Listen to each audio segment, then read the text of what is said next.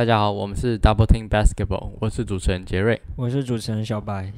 那我们今天要聊的是非常震惊难谈的一件事，就是新竹工程师公布了他们全队的团队薪资，其中呢最让人惊讶的，应该就非高国豪的复数年合约为主了。五年总值三千五百万，而且是逐年递增。他是从今年就开始以年薪五百万，然后每年增加一百，就是五百、六百、七百、八百，最后一年甚至有到将近千万年薪的高薪合约。所以他平均一年可以拿到七百万。对我相信，就是对于各个球迷来讲，就是一个篮球员能拿到在台湾的职业联赛能够拿到这么高的薪资，应该都蛮惊讶的。那杰瑞，你看到这个薪资，你第一个想法是什么？我第一个想法，我第一个想法说，哇，高国豪他也只不过才二十二吧，二二二三而已。可是以他这么年轻的年纪，然后就可以拿到这种顶薪的合约，我觉得是，嗯，就惊讶啦。我觉得惊讶。你记得我们就是之前在聊天的时候，我记得应该是那个时候才刚结束赛季吧。你嗯自己还问我说：“哎、你觉得高豪第一年拿多少？”我跟你讲说，绝对不超过两百，应该一百五左右。然后你你跟我说，我觉得我有两百。呃，我们是不知道他第一年到底新秀合约到底是拿多少薪水啦。可是 他第二年就拿到五百，对，我觉得这个落差其实还蛮大的，因为那时候高国豪他其实也刚从美国回来嘛，那时候我觉得反倒是田浩的身世搞不好还比高国豪大。就我觉得这两个应该没有到差太多，对对？对对对，我们那时候大概是认为说，哦，田浩跟高国豪应该是差不多的，没想到公布薪资之后，田浩的年薪大概一百出头嘛，一百一十。哎，如果以田浩下个赛季他是一百零四的情况下，就代表他第一年搞不好一百万左右。嗯，可能高华不会高他高到太多吧，我个人是觉得，所以他的这薪水直接是五倍跳，对啊，我觉得搞不好对不对？我觉得真的是蛮扯的，而且，但是我相信新竹工程师应该也觉得，也没有想到高国豪他在第一年是这么有话题性。对，我觉得高国豪可能，如果我们以单纯球场上的表现，就是哇，我们会觉得说好像太高了，对不对？可是从球队的角度来看，搞不好有一些跟行销上面或者是他的商品上面，高国豪的那个收益的效应是有到那个水准，我觉得 King 哥才敢开这么大的一个合约。因为其实高国豪本身他的打法就非常的美式，风格很鲜明，对对对对对，他在球场上一，其实，在上个赛季大家也看到，其实他还制造了蛮多的话题的。而且他在高中就是当红炸子鸡嘛，就被称为最最强高中生。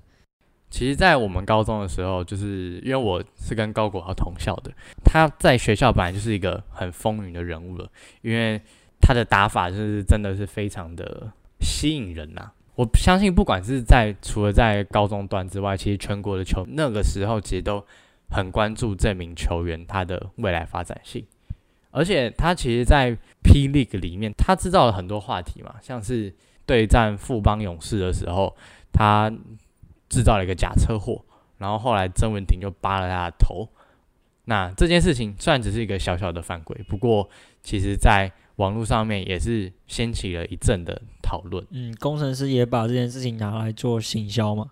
对啊，然后还有什么？他富邦勇士的那个 Garcia 那个洋将，其实在现场比赛看的人都知道，他们两个人整场比赛都在讲话，然后都在互喷乐色话的那一种，所以制造的话题性真的是非常的足够的，就是让整个篮坛可以很活络。我觉得其中有个原因也是因为他我觉得其实这个合约也代表一件事情，就是工程师确定会以围绕高国豪的方式来做建队，就会以围绕他个人来做一个球队的基石核心。我觉得这也是可以在未来几个赛季可以去看一下。其实他今年新人王并不是拿的，老实说这么稳。我觉得他在拿的时候，其实很多人在讨论说，诶，梦想家的阿吉林俊杰是不是也有这个资格或这个能力？但我觉得以新人来讲，他表现一定是数一数二的。他到二年级会不会遇到撞墙的情况，或者是会有一些不稳定的情况发生？我觉得这五年合约就等于是把球队未来赌在他的身上了。那你觉得他真的是有值得到将近千万年薪的标准吗？呃，这个就是我觉得我们比较看不出来的地方，就是如果 Kenny 哥敢给这个薪水，代表他在不止在球场上，在球场外的效益应该是有达到，他才敢做这件事情。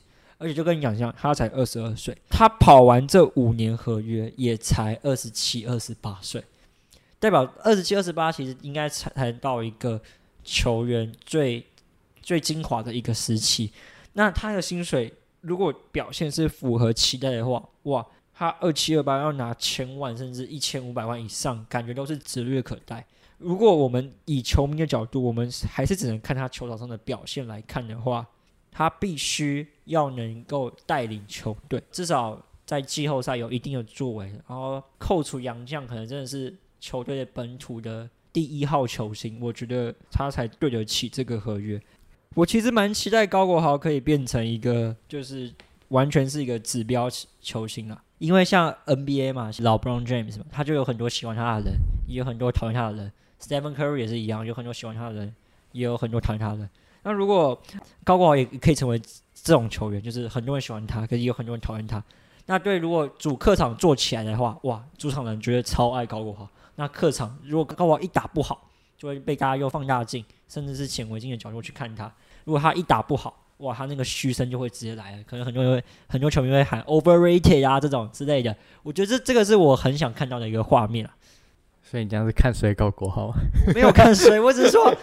我只是说我很我很期待可以看到这类型的画面，那可是他必须要有一定的高度才可以做到这件事情嘛？对，所以我是很期待。上一个台湾这么有高度的人，搞不好是林志杰，可是林志杰是怎么讲？全主场球迷嘛，就是不管台湾都他的球迷。对他不管在主场客场，可是如果高国豪，我觉得，因为他这种不是作风比较风格鲜明的，我觉得他会引来可能就是很多黑粉。那如果可以制造成这种对立的局面，我觉得会让比赛更有话题、更刺激、更好看。嗯，那我相信高国豪他拿到这五百万的高薪，那有一个蛮有趣的点，就是呃，新竹工程师他们的老将，像是林一辉这种在 SBL 已经打滚很多年，而且非常对球场上非常有影响力的球员，他也是拿了年薪只有三百万而已。吴代豪这种指标性的精神人物，也是只拿了两百五十万，所以其实离高国豪的五百万还是有一个蛮大距离的落差。其实这样就可以看出，就是整个新主工程师对高国豪的期待我觉得这几年他们就是会以他来做围绕，对，就是为以他为中心。那高国豪可以把球队带到什么样的高度，这就是后续评判到底这个合约值不值得一个很大的关键。所以我觉得。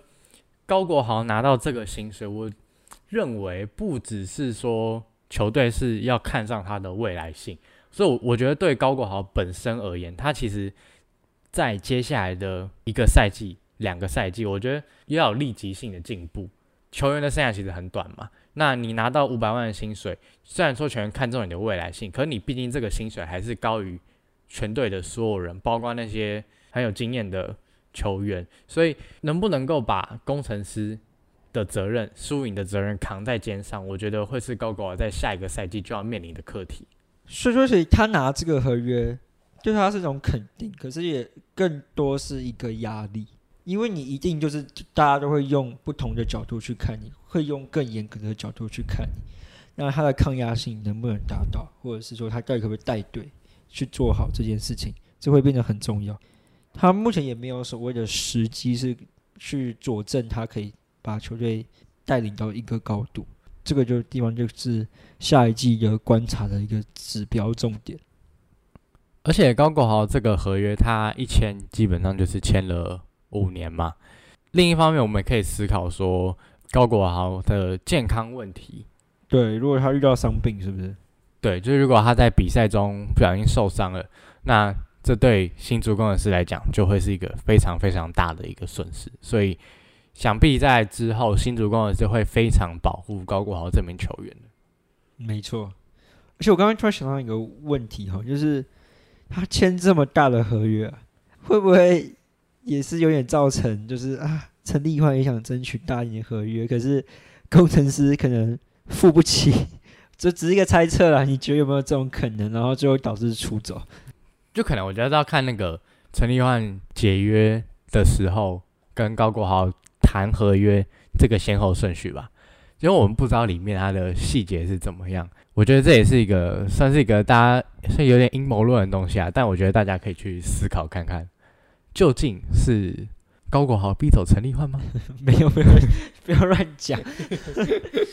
可是我觉得蛮有趣的一点是可以看，因为假设如果以贡献值来讲，我觉得这两个上一季不会差太多，而且搞不好工程师第一人，搞不好还是陈立焕。那如果陈立焕开个什么四百多万薪水，好像也不为过哦。如果以高国华这个薪水来看，所以感觉就是你觉得呢？你觉得会？如果假设他知道高国华平均领七百万，那我我开个平均五百万，我只是猜测啦，就全都是猜测而已。应该说工程师留不住这两个球员啦，他只能选一个留嘛，也可以这样讲吧。那高国豪这份合约是不是就有待商榷？就是有必要一开始就开这么长或这么高吗？可能我觉得有有可能是因为他看到，就是可能因为陈立看，就是我们看不到的地方，对我们看不到的地方啦。那有可能是因为陈立焕先离队嘛，然后新竹工程师就有这个本钱去签高国豪。嗯，也有可能是这样子。只是哎，突然想到可以给观众思考一下，就是就是这个先后顺序，或者是。蛮有趣的啊，对。好，那小白，你觉得在薪资透明化之后，就是新竹工程师率先踏出了这一步之后，对于整个联盟会有什么影响？其实我觉得，以对球员来讲啊，我觉得对联盟来讲是是前进一大步了。黑人哥也有讲过，他之后还是会把薪资透明化嘛，只是。不会是现在，可能是三年左右的时间。工程师已经先开第一枪了，我觉得也是给各队做一个示范。这个方向应该是好的，绝对是好的。只是时间点对不对，对于其他球队来讲，可能就不太知道。有些球队可能会觉得太快了，对他们还没准备好。有些球球队像工程师就觉得说，我可以说服我所有球员，那我就公布。那我觉得，如果以对球员的角度来看，我觉得虽然有些球员反弹，可是我觉得对大部分或者是六七成球员是好的，因为他可以去借由知道可能跟他同等级的球球员薪资，如果他发现诶，他觉得他的等级跟他差不多，可是他薪水却比他高，那他有本钱去跟资方去要求讲说，诶，那我要更高的薪水。对我，所以我觉得这对一些球员是好的。可是可能对一些可能高薪或是正宗当家族球星，可能就不这么认为，因为他觉得说，一来我为什么要把我的薪资给透明化，二来可能是可能对我的一些可能税务上又会多了一些纷扰。那为什么要公布？这可能是很多一些高薪球员他会去比较顾虑的地方。那可能也有些球员，他就个人就觉得说。薪水这种事情就是我自己的事情，我为什么要让别人知道？所以都有可能，所以一定会有反对声、反对或者是支持的声浪。我觉得应该都会有。就是隐私问题，我觉得是第一个大家会马上想到，而且是比较顾虑的事情。因为其实应该不管在哪个国家都一样啊。其实，嗯，薪水这件问别人薪水这件事情，就是还蛮。可能在国外会比较开放了，可是，在亚洲国家可能就会比较就很个人的，对，很个人的东西。当然啦，Kenny 哥这样做，他的出发点是为球员着想，就是希望他们能够，呃，未来知道说自己的薪资在哪里，然后想必大家都会想要往更好的薪水去迈进，所以也是给他们一个比较透明的薪资啦，然后让那些球员可以看到说，哦，他们的未来的目标是。有可能会在那边有机会到达那边的。我们也可以反思个点：为什么 Kenny 要做这件事情？就一定也对球队也有他的好处，他才会去做这件事情。所以我们也可以去思考说：诶，那 Kenny 哥选择开这一枪，到底对资方的好处是什么？这个点也可以留给观众去做思考。那小白好像在各国的职业联赛，好像也没有到特别提倡到薪资透明化这个制度。其他国家，NBA 是有嘛？可是其他国家我也不知道，到非常确定。像 CBA 好像 CBA 有特别透明，好像我也不知道非常确定。可是如果以中华职棒来看的话，就以台湾的职业棒球来看的话，中华职棒是有薪资透明化的，几乎大部分球球队都有，而且几乎是每个球员也都是会直接公布，就是球员的薪资。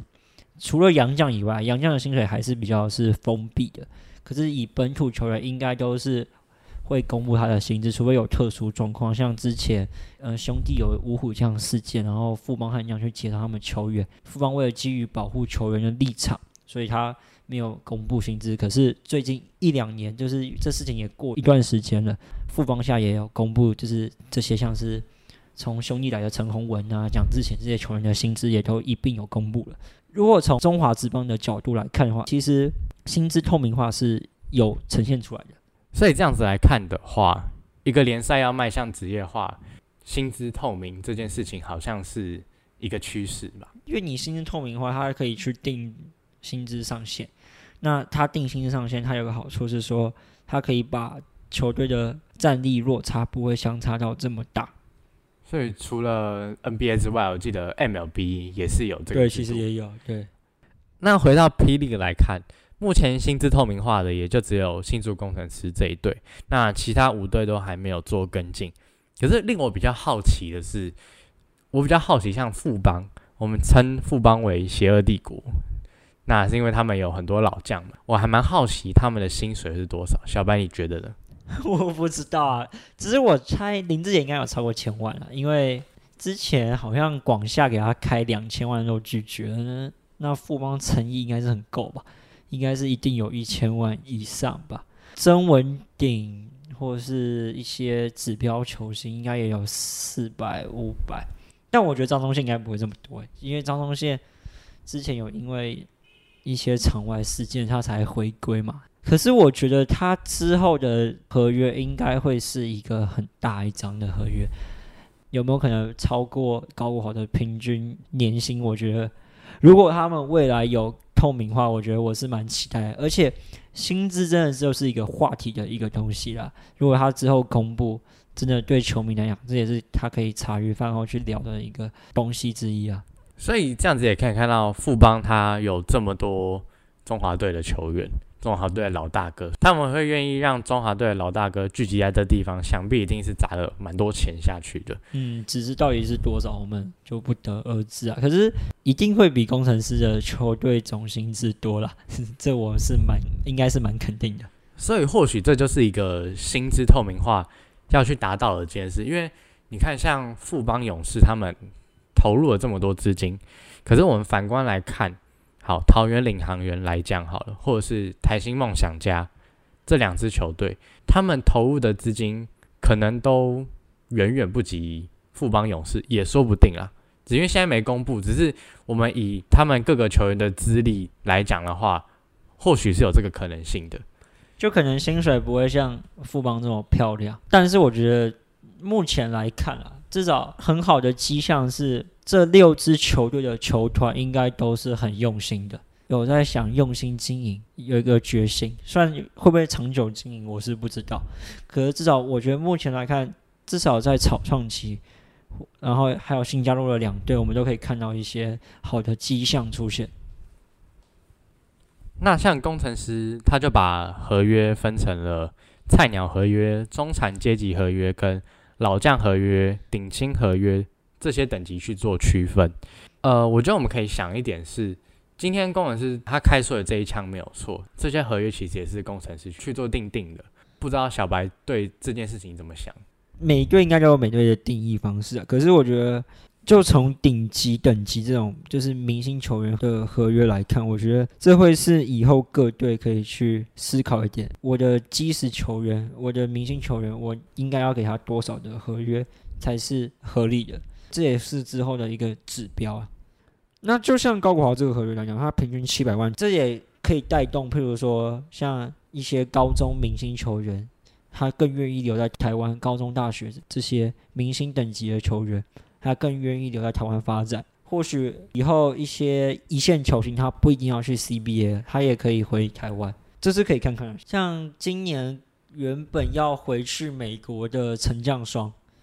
他也突然临时就是回来台湾嘛，然后继续在光复高中念高三。他的指标能力，我觉得搞不好也不输给高国豪。他在新秀合约走完后，他可以签下什么合约在台湾？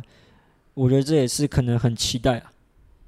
所以你觉得，呃，陈将双考虑回来台湾，在光复高中继续发展的其中一个原因，有可能是因为应该不是吧？听说是因为家庭因素，能留美还是继续留美啊？就像呃林庭坚好了，你留美他资历，然后你在 Brian 大学，他在美国一级大学也有表现出一个好表现，所以他能获得 CBA 青睐。那 CBA 的舞台还是更容易被看见啊。可是如果像是比如说台湾大学的的一些顶尖球员好了。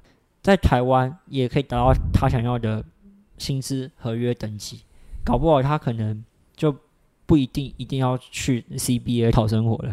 只要台湾的强度能够提高，他也觉得说薪资待遇可以到一个符合条件，那他可能就会更愿意留留在他的自己的家乡。这对台湾篮球本身的发展也会是一件好事情啊。对，就像我们之前提到，的，就是其实今年赛季也有蛮多。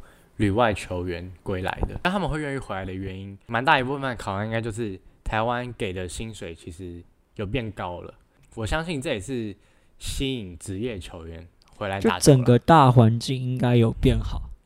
对，像是好，先不管不管是霹雳还是 T One 好了，像 T One 也有最近林炳胜，他也是从 NBL 在 NBL 跟台湾的联赛考虑之后，他也是选最后还是选择了回到。台湾联赛来效力，所以旅外的球员他们在做选择的时候，已经开始慢慢把台湾球技的这个选项列入一个蛮重要的考量。我觉得这对大环境来讲就是好的发展。还有之前的那个胡龙茂嘛，就是胡龙茂，我虽然是不能确定说中国让你们开合约给他，可是以他的能力，应该是有机会就是继续留在中国的。他也选择回到台湾发展。然后像吴永胜，他也是也选择回来台湾。其实这对台湾的整个篮球生态，我觉得都是往好的方向去走了。我们从工程师在社群媒体上面对于薪资透明化那篇贴文，还可以看出说，他们指出啊，工程师的球员薪资约占了总收入的四十 percent，他们的球员薪资支出是三千五百八十三万。所以换算起来，代表球团的收入是有达到台币将近九千万的收入，新台币年收入的。好像外界是说工程师有在赚钱，是不是？在第一个一个赛季，那时候是讲说四支球队有两支是有赚钱的嘛？我觉得工程师今年应该是有赚钱的，我自己觉得。我相信工程师一定有赚钱。我觉得他是赚钱的那两队其中一队啊。对啊，他的周边跟他的球赛的话题性，我是觉得是算最高的。假设有赚钱的话，代表说他球队的支出应该是低于九千万，所以养一支直男球队应该是不用花到一个亿了。可能之后要，可是以目前来应该是不用哦。从这个角度来看。而且而且，你看哦，高国豪，呃，除了不管是高国豪啦，其他球员他的薪水也是，呃，基本上都是有慢慢的往上加一点点、一点点这样子。代表工程师他们在接下来几年的营运状况的期望来看，他们是觉得这个营收入是会继续往上增加的。那如果以工程师的成功案例，我们是不是也可以去推算出？这也是为什么有这么多企业球团愿意在今年来投入直篮这个领域，因为如果他是有机会赚钱的话，你不只是对球队的这个企业形象或者是名声都是很大加分的。因为你像直棒一年可能支出要快两亿的情况下，他可能只能赚回大概一亿左右而已，那可能他要亏损。大概每年都要亏损一个亿，跟职棒相比，自然那个企业的投入的吸引力绝对是更多了。职棒看起来就在做慈善事业嘛，而且永远相对来讲比较长久下来，好像都是那几支球队在做发展而已。所以越来越多企业能够投入篮球，当然是件好事啦。只是要怎么把这个东西经营好，嗯，就是像十七队，你比赛的精彩度如何去兼顾？我们其实之前前几集其实也有特别去聊到这个话题，十七队到底会不会太多了？对，所以以比赛的精彩度来讲，它还是必须要去做兼顾的。好，聊完工程师的薪资话题之后，联盟近期其实也公布了例行赛的赛事，我们可以从中看到每队例行赛将从原本的二十四场比赛提高到三十场比赛。一支球队会与另外五队各进行六场比赛，一季全年总共会有九十场例行赛，已经比去年四十八场提高将近两倍之多了，而且也增加了十场的礼拜五的赛事，所以以后不会只有礼拜六、礼拜日有比赛，礼拜五也会有比赛出现。然后国定假日其实也有都特别去安排赛程。圣诞节也有安排，像十二月二十五号圣诞节当天就会有两场圣诞大战，分别是梦想家跟钢铁人，还有富邦勇士和新竹工程师。杰瑞怎么看新赛程的规划还有安排？呃，我觉得整体来讲是好的，而且是感受得出来霹雳其实在赛程安排上面的用心。就从圣诞大战来看好了，这件事情我相信也是带动了。呃，一定的话题性，虽然在台湾并没有一个就是过圣诞节的一个国定假日的这样子的节日啊，也没有这样子的太大的一个习惯。不过呢，这样的别出心裁的规划，我觉得对整个产业来讲，不管是篮球产业还是观光产业来讲，都是一个我觉得会是一个蛮好的前景的。我们再来看到，它是从四十八场比赛，去年的四十八场比赛增加到。今年的九十场比赛，所以每队会多打六场比赛。对于各种不同的对战组合，然后观众，我觉得观众也会看得比较过瘾一些。我觉得还有一个指标就是它增加了礼拜五的比赛嘛，都是在七点开赛。到底平日的比赛的票房会不会跟假日有差别？你觉得会吗，杰瑞？其实我觉得礼拜五的比赛有规划，我觉得反而是一件，我反而是觉得是好的事情诶。因为不管是当地球迷，或者是外县市去看比赛的球迷，其实当然也都希望说比赛场次可以再多一些。所以不只局限在六日的话，那我觉得其实也是一个不错的选择。以第二场提升到三十场，还会我。预计它是会慢慢再多提升啊。如果之后可以到三十六场甚至四十场，那绝对是更好。可如果他要这样排的话，就可能会可能礼拜三也要排赛程，或者是平日，那这会对票房来讲也是一个观察了。但我觉得以目就是以目前为止啦，就是一步一步慢慢来嘛。我们先从增加礼拜五的赛事来看，如果有收到好的效益的话，那我觉得这个制度就可以继续延伸下去。今年比较棘手的问题就是说，诶，这也是球迷可以去思考一个问题，就是说，今年遇到疫情问题嘛？目前指挥中心也还没有明确的确定说，诶，到底会会不会开放球迷进场，或者是开放多少球迷进场？虽然防疫好像是有松绑，可是也不确定说，诶，我们到底可不可以回归球场看球？而且也不知道他们之后的规定是什么，什么梅花座啊，还是限制缩减到多少人这样子的政策，在政策不明朗的状况之下，也许啊，也许球团在门票收入上面会受到了一些影响，也说不定。这应该是肯定的，感觉不知道哎，我觉得好像要回到全场，以目前来讲还是有一点点难度哈。你自己觉得呢？那如果疫苗？疫苗覆盖率提升，那再加上本土疫情控制稳定的话，我相信不管是任何人都希望能够一起回归球场，感受那个很比较拥挤的那种气氛。我觉得在球场看球的那种感觉，还是跟在电视台看还是有有点差别啊。那球场的那种魅力啊，还是不一样。所以就是等之后政府的政策公布的时候，我们也会第一时间在粉丝团跟大家。分享这个新消息。那说到主场，我们其实也观察到一个点，就是好像一开始领航员不会先在原本的主场桃园巨蛋来出赛，他一开始好像十二月的赛程他是先排在国体大。嗯，我是不确定是因为场馆整修还是什么原因，可是不止 Plus D 啊，我们看一下今年 T One。台南是不是也选在成功大学球场？然后云豹好像是选在中原嘛，是不是？我们也是可以去看看在小场馆的成效会是怎么样。我觉得小场馆以目前啦，就是以实施过像梦想家那个算小场馆，他们的场馆算比较小的。去年的转播上面，其实跟他们现场气氛看起来，其实是还蛮热闹的。反而是看像我我们之前去看过桃园领航员的比赛，在桃园巨蛋那边，在桃园巨蛋打的时候，其实呃。桃园巨蛋因为很大，所以它那个宽敞空间感是真的很大。那反而会好像有点跟球场跟球员之间是有一段蛮大的距离的那种。可是你会不会觉得是因为桃园巨蛋的设计关系？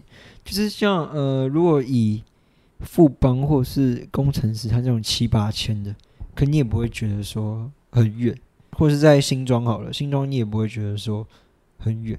我觉得反而比较有点像是桃园巨蛋自己，就是它是独立的个案问题啦。因为那个场馆比较老旧一些，所以在设计上反而会有一些问题存在。可是如果选在大学，我是觉得怎么讲，好像这的人有点太少，这不像是一个职业球队应该选择的一个长久性的主场吧。像 T One 的桃园云豹队，他们是选在中原大学体育馆嘛？那之前 SBL 好像有在那边打过比赛吧？我记得。但我觉得它容量好像就啊，是不是才一千多还是一千而已？没有实地去走访过，可是以照片看起来，它确实是就真的是很小的一个场馆。然后，嗯，像台南 T One 的台南队，我记得是选在成功大学的体育馆。成功大学体育馆照片啊，目前看起来也是像。呃，有点像桃园巨蛋那样子的空间台大体育馆那种感觉哈。嗯，我觉得反而台大体育馆还比较好一些，就是桃园巨蛋的那种宽阔度。可是，就是我觉得是设计上面有问题啊，因为它可能本来就也不是 for 专门的篮球比赛，那那个场地可能就是各种运动赛事其实都有，只是在篮球比赛来讲，可能就相对的就比较有距离感一些。那就打了才知道吧，所以我们就期待新赛季的发展吧。没错，然后也可以跟大家开预告一下，我们下次的节目我们会以自由球员为主题，然后我们会分析各个球队他们今年在自由球员市场上面的斩获跟他们阵容的搭配，大家可以期待一下我们之后的主题。